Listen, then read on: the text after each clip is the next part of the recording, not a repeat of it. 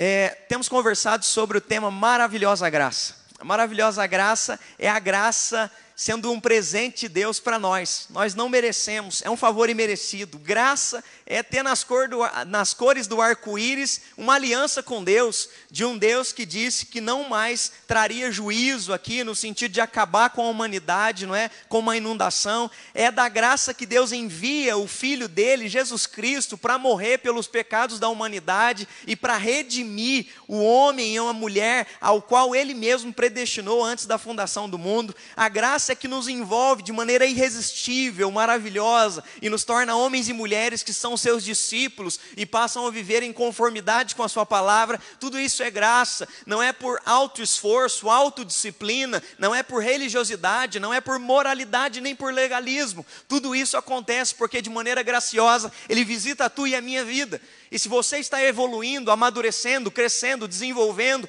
tudo isso é a graça de Deus superabundando. Aonde um dia houve pecado, agora Deus revelou a graça, descortinou para você o plano de redenção e de propósito que Deus tem sobre a sua existência. A graça da salvação, a alegria da salvação. Foi isso que nós conversamos domingo passado. A maravilhosa graça vai além do campo da conversão. Hoje nós vamos conversar um pouquinho sobre a manifestação da graça na doutrina chamada de perseverança dos santos. Ou seja, a perseverança dos santos são aqueles homens e mulheres que são salvos em Cristo Jesus e que estão caminhando, peregrinando para Nova Jerusalém, estão caminhando e peregrinando para Canaã celestial, estão caminhando e peregrinando para o paraíso, para a terra prometida, mas nessa peregrinação, Jesus, ele nos disse, ele nos alertou isso, que no mundo nós teríamos aflições. Mas ele nos deu uma palavra de ânimo e de encorajamento, dizendo: Tende bom ânimo, porque eu venci o mundo. Então nós vamos conversar sobre essa graça que se manifesta diante da perseverança dos santos. O título hoje da nossa mensagem é Graça Sustentadora. Hoje eu quero falar sobre esse aspecto de Deus nos sustentar diante a nossa peregrinação, a nossa caminhada cristã. Tem, tem sido um tempo de pandemia, um tempo onde o vírus afetou milhares de vidas, milhares de pessoas e mais do que isso. Infelizmente, o vírus escancarou a dor da humanidade. O vírus está escancarando o sofrimento da perda, o sofrimento da falta, às vezes, de liderança. O vírus está escancarando o sofrimento de um sistema de saúde precário e, às vezes, não tem os leitos necessários diante de tantas pessoas sendo acometidas por esse vírus. O sofrimento aliado à doença também trouxe uma crise econômica, desemprego, fome, famílias carentes, pessoas desamparadas. O sofrimento das famílias que já estavam com dificuldade financeira se agravou ainda mais. Sofrimento de pai, de família, não ter dinheiro para pagar suas contas. E aí nós estamos falando não só de pessoas não cristãs, nós estamos falando de pessoas cristãs. Esses dias nós estávamos aqui na igreja e passou um senhor muito simples e ele se identificou da denominação que era e estava com uma enxada nas costas dizendo: Pastor, arruma um serviço para mim. Por favor, eu preciso de colocar comida lá em casa, pastor. Vamos lá em casa comigo, eu vou te mostrar os meus filhos. Eu tenho quatro filhos. O sofrimento de quem fica em casa e se descobre numa crise emocional, em crise existencial. O sofrimento ganhou várias formas, ganhou várias caras. O sofrimento das mulheres que estão sendo agredidas subiu o número de agressão. O sofrimento do racismo ainda voltando nesses dias. O sofrimento do divórcio crescendo. Pessoas que não são, estão sabendo lidar com a convivência relacional estão se divorciando, e isso está acontecendo não só fora da igreja, mas dentro da igreja. O pânico, o medo da morte, a dor da existência desajustada ficou agravada agora. Parece que tudo isso superdimensionou com essa crise. E aí a pergunta é: como lidar com o sofrimento? Na perseverança dos santos, até que nós nos encontremos com Jesus, porque a promessa que ele fez para nós em Apocalipse é que no dia que nós nos encontrarmos com ele, ele vai enxugar todas as lágrimas dos nossos rostos, não haverá mais pranto, não haverá mais dor, não haverá mais medo, não haverá mais doença, praga, fome, peste, crise econômica, não haverá mais instabilidade, mas até esse dia chegar, como é que nós vamos caminhar para lá? Como encarar a dor de alguém que está gritante? Como lidar com o sofrimento que parece vir e se manifestar de todos os lados, de todas as formas possíveis. Existem várias interpretações sobre como lidar com o sofrimento. Os moralistas, eles acreditam que a causa do sofrimento é o pecado. Então, se você sofre, é porque você está pecando, então você merece o sofrimento. A resposta dos moralistas é: faça o bem e tudo vai dar certo na sua vida. O desfecho é que tudo vai suceder bem para você. Os autotranscendentes vão dizer que a causa do sofrimento é ilusória. Você não pode prestar atenção no sofrimento que está acontecendo aqui, porque esse mundo é ilusório. A resposta dessas pessoas que são autotranscendentes, elas vão dizer o seguinte: desapegue-se do mundo, esvazie a sua mente, e então você vai conseguir iluminar e evoluir a sua alma. Tem pessoas que interpretam o sofrimento dessa maneira. Tem pessoas que são fatalistas diante do sofrimento. O fatalismo pensa da seguinte maneira: a causa é a culpa do destino, tinha que acontecer já estava é, marcado na sua vida que você ia passar por isso. A resposta é então perseverar, porque o que tem que acontecer vai acontecer, e o desfecho então será a sua glória. Se você superar o sofrimento, você vai se tornar glorioso. Existe também um pensamento dualista. O conflito ele é cósmico. Existe uma batalha entre o bem e o mal. A resposta é escolher o lado do bem. E aí então a luz no final vai triunfar. Existe também a cultura secular, que é como a maioria das pessoas pensam. A causa é o acaso. Então aconteceu porque estava para acontecer, não tem um, uma resposta, não tem nada que a gente possa argumentar. O vírus surgiu e pronto, ele está aí, a crise está aí, não tem aonde encontrar uma resposta. Nós precisamos usar técnicas. Como seres humanos, nós somos autossuficientes. E para resolver um problema, o ser humano por si só basta. A gente resolve. E aí, esse tipo de pensamento secular acredita numa, numa sociedade que melhor e evolui a cada ano que passa. E parece que essa crise veio mostrar que a gente não melhora e a gente não evolui a cada ano que passa. Só mostrou as nossas mazelas. Tem um artigo de um filósofo chamado Max Scheller, ele vai destacar a singularidade da perspectiva cristã diante do sofrimento. Eu achei maravilhoso isso. Ele diz o seguinte: ao invés de resistência estoica diante das desgraças, no cristianismo o lamento dos que sofrem é verdadeiro. A gente não fica dizendo, não, é ilusório, não, é, é isso, é aquilo. Não, no, no, na, na, no cristianismo a dor é real. No cristianismo, o próprio Jesus Cristo, nosso Senhor e Salvador, tomou sobre si o nosso sofrimento, vai dizer o profeta Isaías, ele levou sobre si a tua e as minhas dores. Ele levou o preço do teu e do meu pecado na cruz do Calvário. O lamento dos que sofrem é verdadeiro. Nas Sagradas Escrituras, nós não vamos ver que é ilusão o sofrimento. Sofrimento é sofrimento, dor é dor, infelicidade é infelicidade, ferida é ferida. Problema de saúde é problema de saúde. Não há interpretações. A dor ela existe no cristianismo. O entendimento cristão do sofrimento ele é dominado então pela ideia da graça. Olha que maravilhoso isso. Scheller vai dizer o seguinte: em Cristo nós somos perdoados, amados e adotados como filhos de Deus, e essa bênção não são merecidas, e isso nos livra da tentação da gente se achar melhor do que o outro. Sabe o que, que a graça faz? A graça faz eu me ver como um pecador, e aí eu começo a entender que o problema acontece com o não cristão e acontece com o cristão. A graça me faz me enxergar quem eu sou, eu sou parte dessa natureza pecaminosa. A graça me faz compreender que Deus não precisava olhar para mim, mas Ele olhou para mim de maneira maravilhosa e veio em meu favor. A graça me faz lembrar aonde eu deveria estar e não estou por causa da graça. Mas também a graça nos leva a desfrutar das bênçãos inestimáveis, não é? Nos fazendo superar e também tolerar o sofrimento na existência humana. Enquanto outras cosmovisões levam as pessoas a se acomodar em meio às alegrias dessa vida, olha que legal isso. O Scheller vai dizer o seguinte: os sofrimentos futuros, o cristianismo capacita o seu povo a se acomodar no meio dos sofrimentos e a então saborear a alegria da vida futura. Olha o que, que ele diz: o cristianismo faz com que os discípulos e discípulas de Jesus Cristo, esses homens e mulheres, eles consigam, em meio aos sofrimentos da vida, saborear a glória futura que está sendo preparada para eles. Só é possível enfrentar o sofrimento pela graça. Pastor, mas como é que isso se dá na prática? Abra sua Bíblia comigo, por favor. Segunda carta do apóstolo Paulo aos Coríntios, capítulo 12, do verso 1 ao verso 10.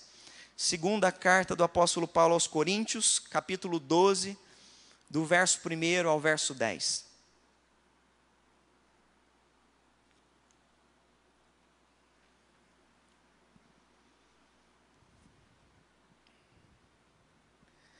A palavra do Senhor nos diz assim: Se é necessário que me glorie, ainda que não convém, eu passarei as visões e revelações do Senhor.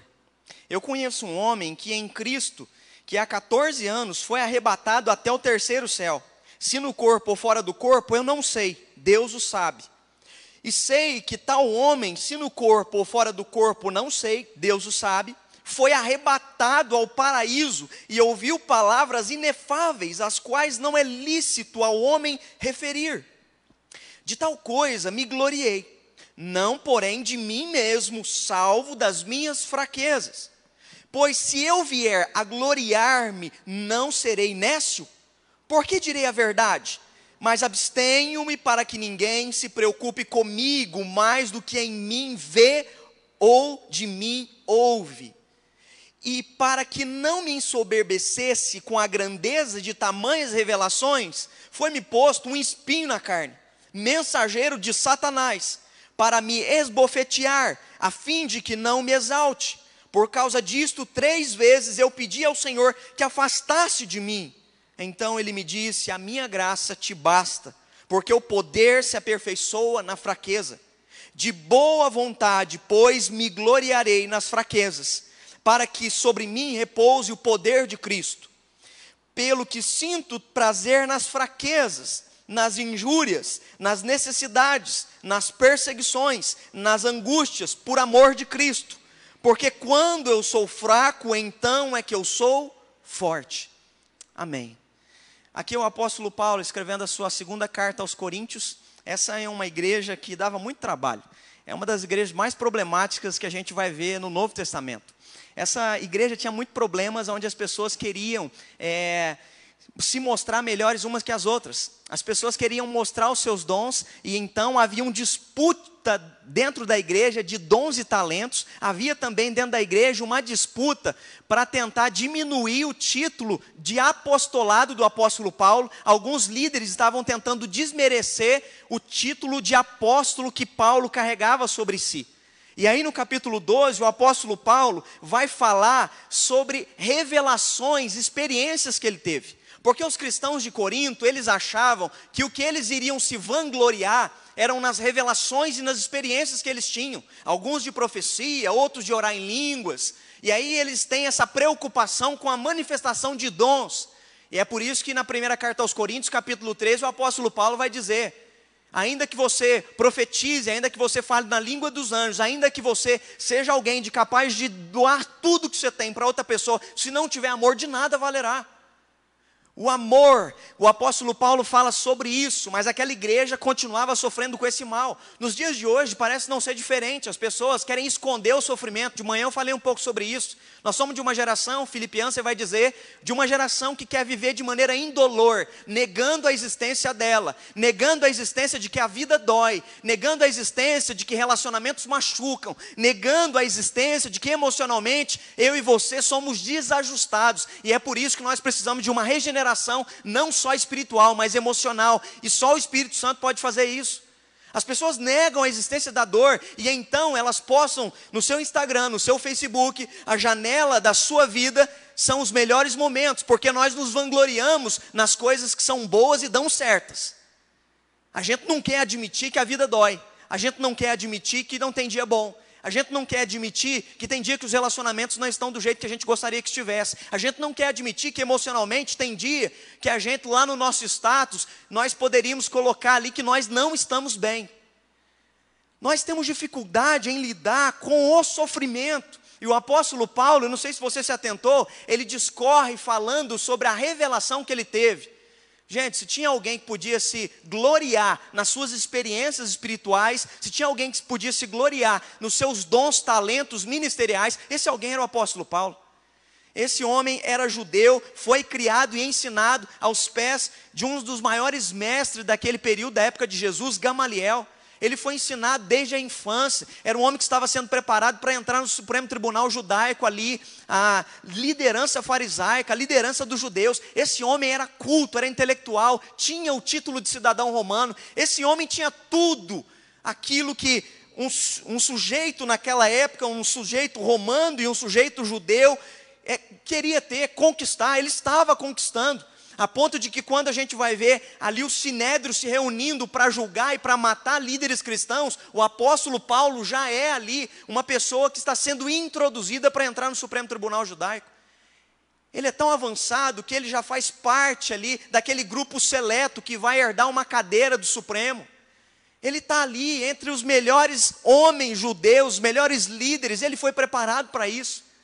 Ele podia se vangloriar em tudo isso, mas quando ele encontra com Cristo, quando ele encontra com a graça do nosso Senhor e Salvador Jesus Cristo, tudo isso que ele conquistou, tudo isso que ele galgou desde a infância, tudo isso que ele sonhou e idealizou na vida dele, ele vai dizer que considerava como esterco agora. Olha o que, que diz. Tudo isso não tem mais sentido para mim depois que eu entendi a graça. E aí na igreja as pessoas continuavam com picuinhas, discutindo e é, cada uma mostrando o que tinha mais ou o que fazia de melhor, e Paulo está dizendo, irmãos, se é para falar então sobre revelação, eu vou falar sobre a revelação que eu tive. E aí no capítulo 12, do verso 1 ao 6, ele relata essa revelação, as visões e revelações que o Senhor deu para ele. Ele vai dizer então o seguinte: é interessante porque ele diz o seguinte: que ele conhecia um homem em Cristo, ele está falando sobre ele mesmo, que há 14 anos atrás, provavelmente ali, um período próximo depois da sua conversão, esse homem foi arrebatado. Esse, e ele vai dizer o seguinte: eu não sei se foi no corpo ou se foi fora do corpo, mas esse homem foi levado ao terceiro céus. E ele diz: essa experiência foi tão tremenda que ele declara como é que foi a experiência. De tal coisa me gloriarei, não porém de mim mesmo. Olha o que, que ele diz: eu glorifico a Deus por essa experiência, mas não em mim, porque eu não sou melhor do que vocês por ter ido lá. E aí também ele continua, salvo nas minhas fraquezas. Ou seja, eu quero me lembrar de uma coisa a todo momento: eu sou humano. Não estou me gloriando na experiência, porque por ter a experiência não significa que eu sou melhor do que vocês são. Ele está querendo mostrar que toda a humanidade é igual, toda a humanidade é pecadora. E ele continua relatando, ele vai dizer que foi revelada coisas a ele as quais foram ditas a ele, que nenhum homem é digno de ouvir. Ele diz: Eu tive experiências que são inefáveis, nenhum ser humano pode experimentar o que eu experimentei. Ele está dizendo: Eu não vou dizer para vocês o que eu ouvi lá em cima no paraíso.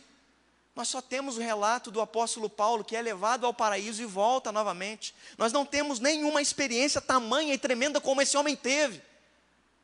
Mas, como no momento muito rápido, ele não foca na experiência que ele foi aos céus, mas ele foca na experiência terrena que ele está tendo na vida.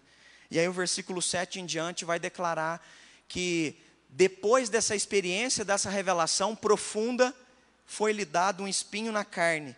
E ele diz então que esse espinho na carne veio, esse problema, esse sofrimento veio para que ele não se ensoberbecesse. E diz que ele orou para lidar com o sofrimento. E diante do sofrimento, Deus manifestou a graça. A minha graça te basta, porque o poder se aperfeiçoa na fraqueza. Diante do sofrimento, o que Deus manifesta para nós é graça. E é isso que eu quero conversar com vocês nessa tarde, nesse culto. A graça nos traz a dimensão da nossa humanidade e da grandeza do poder de Deus. Pastor, o que o senhor está querendo dizer com isso?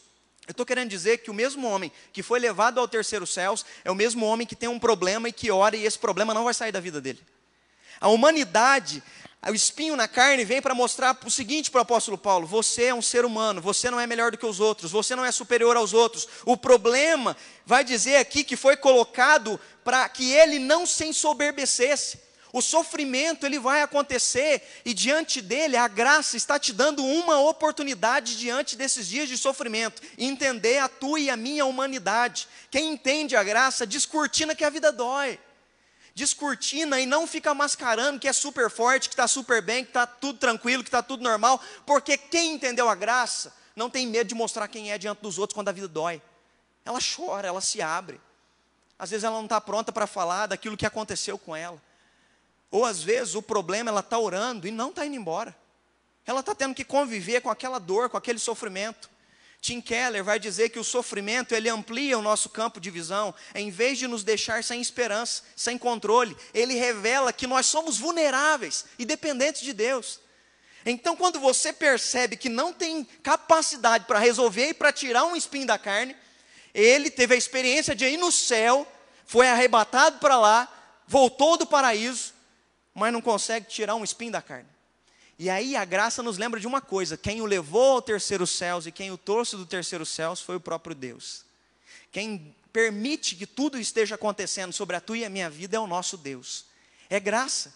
A graça nos faz entender que nós somos frágeis. Paulo expõe uma dor que era pesada, a ponto dele orar e clamar, como o próprio Senhor Jesus orou quando vai para o Getsemane. Jesus ora pedindo, Pai, se possível, passa de mim esse cálice. Sabe o que Jesus está revelando?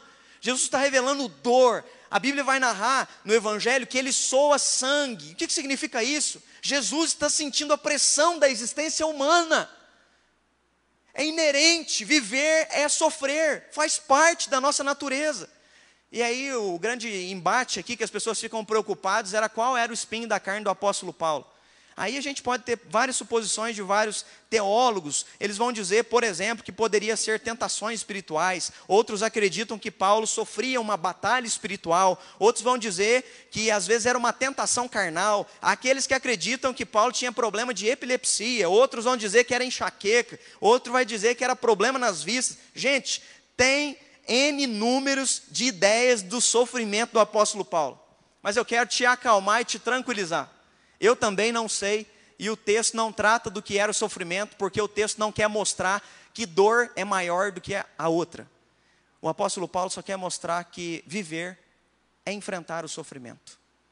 E diante disso, a única alternativa é a graça de reconhecer as minhas debilidades, de reconhecer que eu vou ter que conviver com dificuldades na minha existência, de que tem coisas que eu idealizo, mas não vai acontecer do jeito que eu idealizo. Tem coisas que eu imagino, mas não vão acontecer do jeito que eu imagino. E eu preciso, pela graça do Senhor, me fortalecer e enxergar que eu sou um homem e uma mulher pequeno, falho, frágil, e lidar com essa existência humana na total dependência. Aí aqui está o, o, paradoxo: quando eu me vejo como humano, eu me jogo nos braços da graça de Deus, porque não tem como suportar a dor se não for no colo dele. Não tem como suportar uma existência onde as pessoas traem, machucam, adulteram, mentem para você, onde as pessoas fazem coisas horríveis, aonde a gente vê pessoas, infelizmente, não se importando com aqueles que estão passando fome. A gente vê uma humanidade ruim, caída no pecado. Não tem como suportar a dor dessa existência, passando por essa vida, se não for pela graça. E é por isso, então, vai dizer o pastor Neil Barreto, que há um grande índice de suicídio nos nossos dias, porque as pessoas não conseguem lidar com a dor da existência, elas tentam arrancar a dor da existência, achando que no suicídio há cura. Não há cura. A cura só está na graça de Deus. A cura só está em caminhar quando a vida dói nos braços de Deus. A dor está aí na sua vida, a dor está aqui na minha vida, a dor é, um, é, é algo presente na humanidade. E a graça nos faz entender algumas coisas que eu quero conversar com você. A graça nos lembra que a gente é limitado. O Covid comete a cristão também. Covid não acontece só na vida de incrédulo. O Covid acomete pessoas que a gente ama.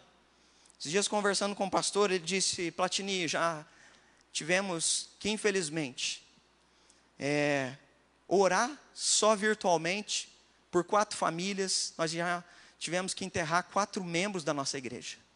Cristãos também sofrem. Pastores também sofrem. Nós recebemos notícias de pastores que já faleceram pelo Covid. Essa semana teve um pastor da Assembleia de Deus. A graça descortina a nossa fragilidade e nos lembra que nós, qualquer um de nós, estamos sujeitos aos problemas que estão acontecendo. A vida dói. Paulo está descortinando e está mostrando isso. Eu não sou melhor que nenhum de vocês. Eu não vou me vangloriar dizendo que a minha espiritualidade é superior eu vou me vangloriar na minha fraqueza, porque quando eu sou fraco, o poder de Deus vem e me sustenta. Eu não sou melhor do que vocês. Aquilo que eu tenho provado e que eu me glorio é na graça dele. Não se glorie naquilo que você tem. Não caia no engano de achar que a segurança está nas coisas desse mundo, de achar que a tua estabilidade está na situação, no, no projeto ideal, na pessoa perfeita, porque tudo isso é ilusório. Você só pode encontrar isso na graça. O poder de Deus se manifestou quando a dor continua. Porque Paulo vai orar para a dor passar. E aí Deus vai dizer: Não, Paulo, a minha graça te basta. Já contei para vocês aqui inúmeras vezes da minha sogra, não é? Que antes de falecer, eu me lembro quando conheci a Eveline e o sonho dela era ser curada. Ela, aos 33 anos, caiu no banheiro e nunca mais levantou da cama, nunca mais conseguiu andar. Dizem que ela era linda, que ela era muito formosa, ela amava a questão da beleza, ela era vaidosa. E ela caiu naquela cama, tiveram que raspar os cabelos, tudo aquilo que a vaidade projetava e colocava como algo lindo, belo, de um dia para o outro perdeu-se tudo. A fala teve que reaprender como um bebê, ficou vegetando por algum tempo até que reaprendesse a pegar uma colher e, como um bebê, voltar a aprender a comer. A vida dói. Ela orou para que Deus a curasse, para que Deus viesse sobre a vida dela. O sonho dela, eu lembro, quando eu conheci a Eveline, eu ia na casa dela, ela me chamava de pastorzinho. Pastorzinho, ora para mim. Meu sonho é voltar a andar. Por vezes nós fomos para o monte, nós oramos, nós jejuamos. Ela não andou. Teve mais AVCs, teve mais complicações. Durante os últimos anos foram anos difíceis, mas o poder de Deus continuava sobre a vida dela. Me lembro que um dia eu disse: a senhora trocaria a oportunidade de voltar a andar? E por alguma coisa? E ela disse: não, porque foi na cadeira de roda e foi na cama que eu conheci a graça de Jesus. Quando a gente experimenta a graça, ainda que a vida doa, nada se compara a essa graça, a graça nos basta. A graça nos faz conviver com o dilema da nossa humanidade diante de um Deus que é soberano, Ele está no controle, mas nós continuamos sendo humanos. Eu gosto muito de pensar nessa graça, olhando para a vida de Daniel, Sadraque, Mesaque e Abidinego. São homens que entendem uma coisa: nós somos humanos, o leão pode me comer. Sadraque, Mesaque e Abidnego dizem: o fogo pode nos consumir, mas se o Senhor quiser nos livrar daqui, Ele também vai nos livrar. Ou seja, é o dilema: eu sou humano, suscetível ao sofrimento e à morte, mas eu sirvo um Deus que tem poder e autoridade sobre a vida e a morte. A graça nos faz entender isso com tamanha clareza que a gente caminha com Deus, mesmo quando o sofrimento continua presente. A graça gera em nós um crescimento pós-traumático. Achei isso daqui maravilhoso. Estava lendo um livro do Tim Keller essa semana e Deus me edificou demais, Deus me abençoou muito. E ele vai falar sobre o crescimento pós-traumático. Já ouviu falar desse negócio? Não, a gente só ouve falar sobre é, pós-traumático no sentido de desenvolver transtorno. Não é? Toda pessoa que sofre algum problema vai desenvolver um transtorno pós-traumático. A gente raramente ouve falar de crescimento pós-traumático. A gente ouve falar que a pessoa desenvolveu uma fobia, um medo, ela ficou apavorada, ela está angustiada, não consegue mais sair por causa da violência. Enfim, são N os transtornos. Por exemplo, lá na nossa própria casa, o Miguel, é, ano retrasado, eu acho, o ano passado, ele levou um tombo de uma arquibancada. Caiu do último degrau da arquibancada, bateu a cabeça e foi rolando desde cima do último degrau até embaixo. Nós chegamos no hospital, isso aconteceu em Machado, quando nós chegamos lá, o que eles contaram foi que a graça de Deus se manifestou naquele dia. Porque o jeito que o Miguel caiu, as pessoas disseram, hum, era para ele ter quebrado o pescoço. E quando nós chegamos, o Miguel estava muito machucado, o olho tudo roxo, o nariz tudo roxo. E o Miguel até hoje, toda noite, quando a gente ora, eu falo, filho, há algum medo que Deus precisa tirar do seu coração? Os olhos dele se enchem de lágrimas e diz, pai, eu tenho medo da arquibancada. O transtorno pós-traumático ele vem. Mas eu estava estudando e lendo, é, o Tim Keller vai dizer de um psicólogo chamado Jonathan Hyde, e ele é um psicólogo nos Estados Unidos, professor também, e ele vai dizer sobre a teoria do crescimento pós-traumático. Quem percebe que a dor é inerente à humanidade, cresce com ela. Quem entende que a vida dói, cresce. Então, diante da dor, pela graça de Deus, nós podemos ter um crescimento pós-traumático. Não é transtorno, nós podemos amadurecer, mesmo que a vida venha com traumas. Mesmo que a existência, os relacionamentos sejam marcados por traumas, pode haver, pode acontecer um amadurecimento, um crescimento pós-traumático. De que maneira é isso, pastor? Pela graça, nós podemos nos tornar resilientes. O que é resiliente? É a capacidade do indivíduo de lidar com problemas, adaptar, mudar, superar os obstáculos, resistir às pressões das situações adversas, choque, estresse, algum tipo de evento traumático. Tudo isso, Deus pode trazer resiliência. E aí você deve conhecer inúmeras pessoas que são resilientes, mesmo no momento de dor, mesmo no momento de angústia.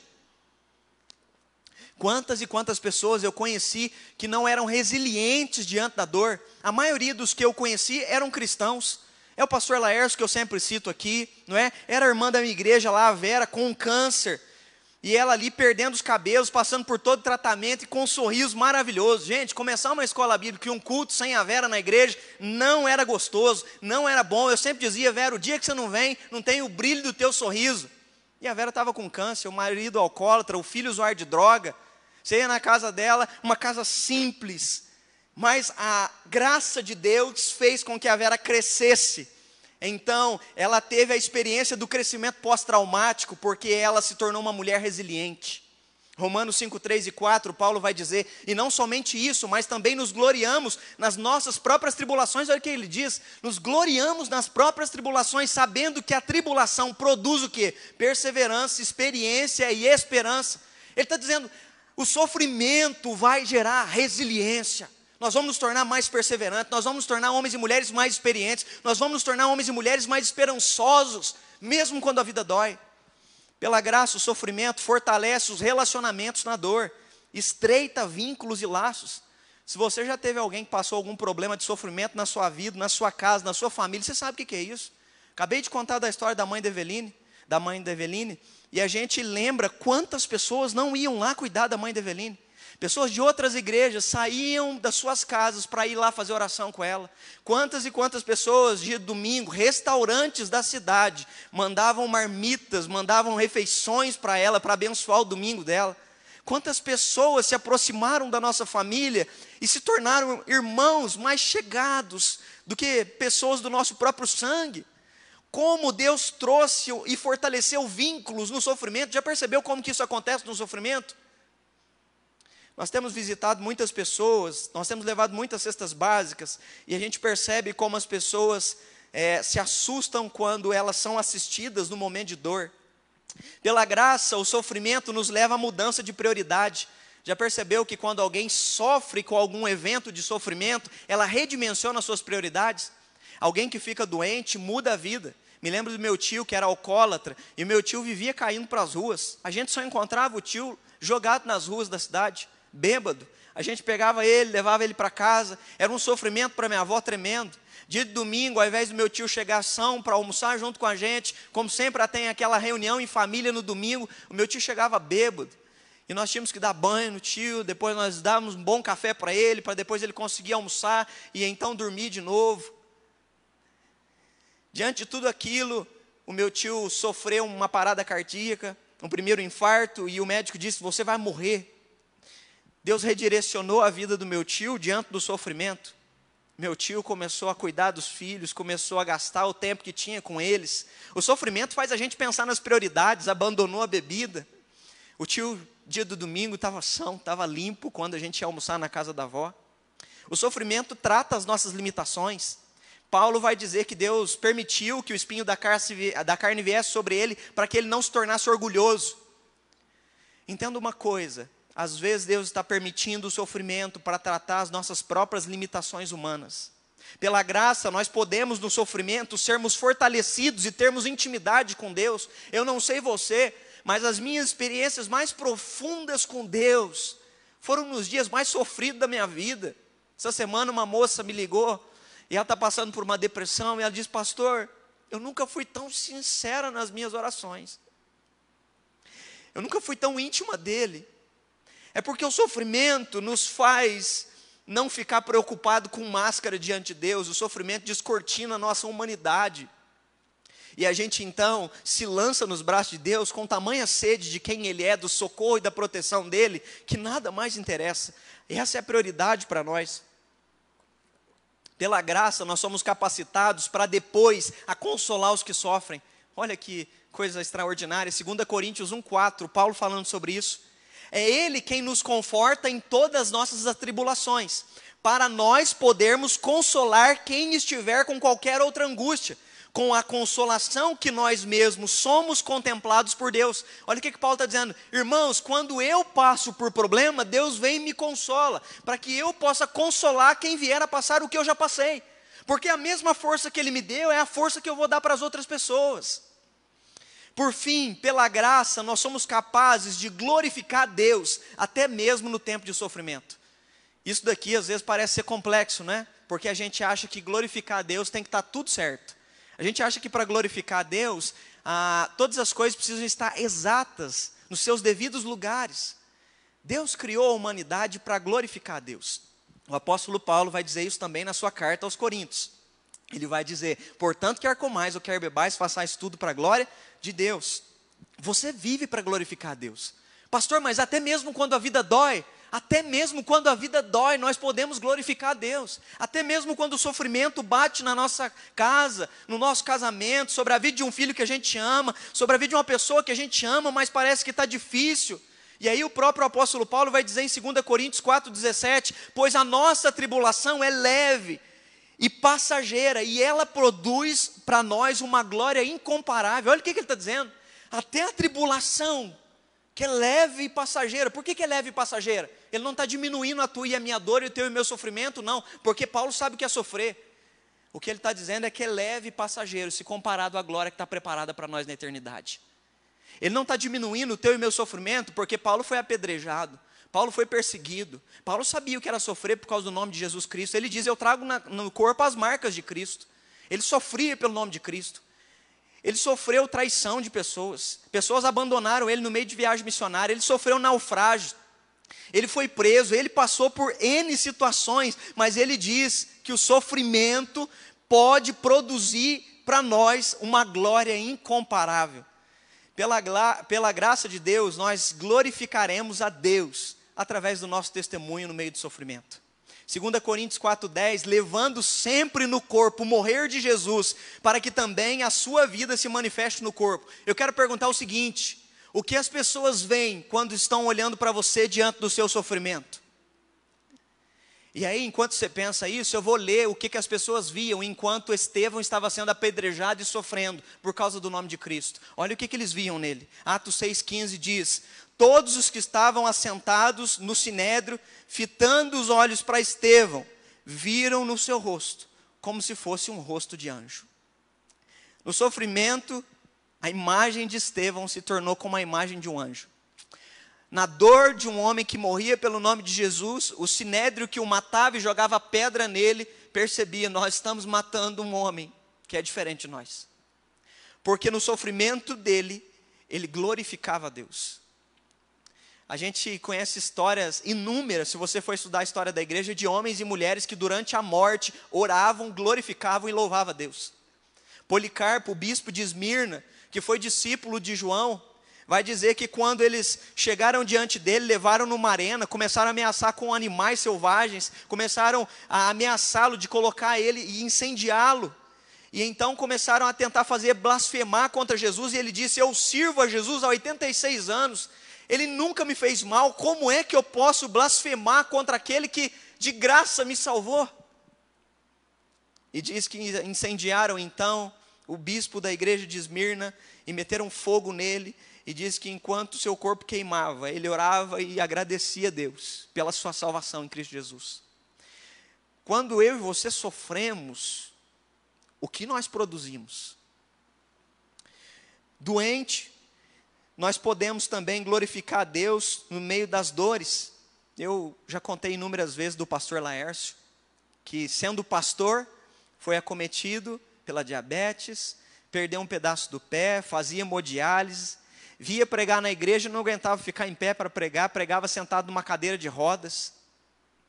A dor vinha sobre ele, nós recebemos notícia, já contei isso nas nossas pregações também. Um pastor no norte da Itália, 75 anos, morreu e, mesmo ali no leito, ele pedia que os enfermeiros e os médicos viessem no seu leito porque ele queria falar de Jesus. Por que isso? Um outro irmão, um outro pastor nosso, isso há alguns anos, agora no Iraque, foi preso, missionário, evangelizando lá, falando de Jesus Cristo, foi preso. e estava sendo correndo o risco de ser condenado à pena de morte no Iraque. Deportaram a esposa e os filhos, e ele mandou uma carta para a igreja e para a esposa e para os filhos dizendo: "Orem por mim, porque os presos estão ouvindo de Jesus aqui dentro da cadeia. Orem para que Deus me dê ousadia de pregar o evangelho." Perceba que o homem no momento da dor podia ser egocêntrico, podia estar tá pensando só em si, mas não, ele está dizendo: orem por mim, porque tem gente aqui se convertendo. Está doendo, eu posso morrer, mas orem por mim, porque no tempo que eu tenho aqui, gente pode conhecer a Deus. Na tua e na minha dor, será que nós somos capazes de glorificar a Deus? Será que nós somos capazes de pensar além de nós mesmos e dizer: Senhor, eu não gostaria de estar sofrendo, eu não gostaria de ter o espinho na carne, eu não gostaria de estar passando pelo que eu estou passando, mas apesar de estar passando isso, pela tua graça, que o teu nome seja glorificado, mesmo no meio da dor da minha vida, no meio da minha dor da minha existência. Nós glorificamos a Deus até mesmo quando ninguém vê. Johnny Erickson é uma mulher, não é? Tem uma história, uma biografia dela. Ela vai falar que aos 17 anos ela sofreu um acidente ao mergulhar e se tornou tetraplégica. Ela escreveu um livro, Johnny Erickson, e nesse livro ela conta a história de uma mulher chamada Denise. E eu queria ler essa história para você. Nós glorificamos a Deus, preste atenção, até mesmo quando ninguém vê. Denise era uma menina de 17 anos de idade, cristã, conhecia Jesus, salva pela graça. Um dia, brincando na escola com as amigas, descendo uma, uma escadaria da escola, a Denise tropeçou, e ao tropeçar, a Denise caiu, bateu a sua nuca. Ela morava na cidade de Baltimore. E enquanto isso, ela foi levada para uma cama para esperarem ela melhorar. A Denise começou a perceber que as pernas já não movimentavam, começou a perceber no período da tarde que ela já não mexia mais os braços e que ela não tinha mais movimento algum a Denise descobriu que tinha desenvolvido uma esclerose. E os médicos disseram para a mãe que a Denise, de 17 anos, salva em Cristo Jesus, uma menina no início da vida. Os médicos disseram: ela não vai resistir, ela vai morrer. Passou uma semana, a Denise ficou cega. Passaram mais semanas, a Denise já não falava mais. Internaram a Denise numa casa para que ela tivesse todos os cuidados e suportes necessários. E a Johnny vai contar nessa biografia dela que a mãe toda noite vinha e lia a Bíblia com a Denise e orava com ela e ela só na cama, já não enxergando mais, já não balbuciando nem mais uma palavra. Uma menina de 17 anos. Não tinha uma igreja, não tinha pessoas, não tinha família em volta, era um sofrimento solitário, na cama. Passaram-se oito anos, a Denise não morreu naqueles dias. Ela ficou oito anos na cama. Ela foi morrer aos 25 anos de idade. E quando ela morreu, ela glorificou a Deus sozinha. Às vezes você está sozinho e está sofrendo. Nós podemos glorificar a Deus dando bom testemunho, mas nós podemos glorificar a Deus até quando ninguém vê a nossa dor. Porque pela graça nós vamos ser sustentados. Pela graça, Deus vai nos fortalecer se o milagre vier. Se o milagre vier, eu gosto de imaginar aquele homem cego que sai dizendo: Eu estou enxergando, e questionam ele dizendo: Mas quem é que te curou? Fala um pouco sobre a teologia dele. E ele diz: Eu não sei nada da teologia dele, mas eu sei de uma coisa: eu não vi, agora eu vejo. Isso é graça. Eu não conseguia ver as pessoas e agora eu enxergo. Isso que importa mas que a graça te sustente se o milagre também não vier. Se você tiver que continuar convivendo com a dor, que a graça de Deus seja presente sobre a tua vida em nome de Jesus. Que você possa declarar as palavras do apóstolo Paulo: Senhor, a minha a tua graça te, me basta. Se o sofrimento está aí, é uma realidade na sua vida, eu quero te convidar a pedir graça de Deus nesse momento. Eu quero orar pela sua vida. Eu quero te convidar a clamar pela força de Deus. O apóstolo Paulo fala isso para Timóteo: fortalece-te, fortifica-te na graça do Senhor. Às vezes é a noite que você está precisando de se fortificar na graça. É a noite que você precisa se fortificar diante dos traumas que a vida está te causando. E eu quero clamar, clamar pela graça de Deus, vindo fortalecer seus vínculos, vindo fortalecer sua espiritualidade, sua intimidade. Eu quero te convidar a se colocar diante da graça para receber renovo e diante dessa humanidade limitada, seguir em frente, se tornar um homem e uma mulher resiliente, não pelas tuas próprias forças, mas porque a graça vai ser suficiente para fazer com que você continue caminhando em nome de Jesus. Coloque-se em espírito de oração. Clame por essa graça. Escreva aqui, Deus, eu quero a tua graça. Fortifica-me na tua graça. Nós vamos louvar o Senhor. E depois nós clamaremos a graça de Deus sobre a tua vida, em nome de Jesus. Pai, nós cremos naquilo que o Senhor diz sobre nós. E obrigado que o que o Senhor diz sobre nós é que nós somos alvos do teu amor. Obrigado porque o que o Senhor diz sobre nós é que o Senhor nos predestinou antes da fundação do mundo para que nós vivêssemos a imagem e semelhança do teu filho Jesus Cristo. Obrigado porque o Senhor, Deus, diz sobre nós que o Senhor tem pensamentos de paz a nosso respeito e não de mal. Obrigado, Deus, porque tudo aquilo que o Senhor fala acerca de nós, Deus, é porque o Senhor nos ama. Até mesmo quando o Senhor traz palavras de disciplina, o Senhor diz que o Senhor repreende a quem o Senhor ama. Obrigado porque tudo que vem da tua boca, tudo que vem do Senhor, ó Pai, é bom, Deus. Obrigado porque o Senhor é perfeito. E obrigado porque um dia o Senhor nos ofertou graça, sendo homens e mulheres que estavam longe, sendo nós homens e mulheres pecadores e pecadoras.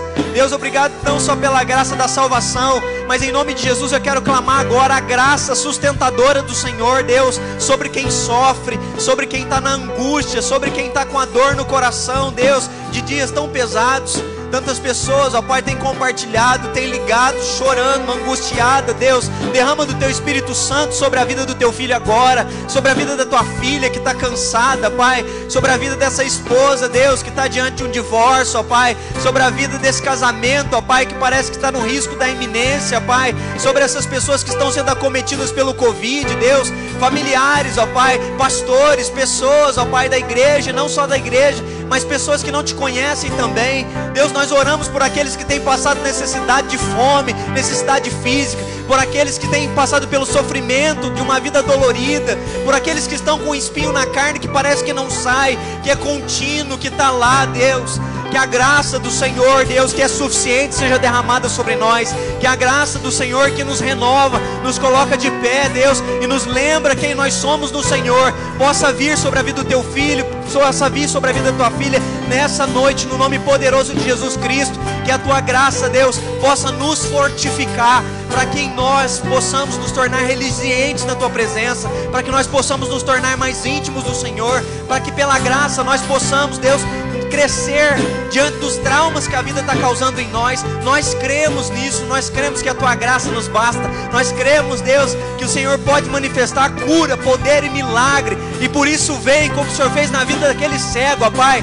Mas se esse irmão e essa irmã, Deus, não vai receber o milagre, Deus, que eles possam se fortalecer no Senhor e que a alegria deles possa ser renovada na tua presença, no nome poderoso de Jesus Cristo. Nos dê uma semana, Deus, inspiradora, Pai. Enche os nossos lares, enche a nossa vida, os nossos relacionamentos. Transborda, Deus, sobre a nossa casa. Que a bênção do Deus Pai, que a bênção de Cristo, nosso Redentor, e que as consolações do Espírito Santo sejam hoje para todo sempre sobre cada filho e filha de Deus aqui presente, espalhado pela face da terra. Que assim seja. Amém e amém.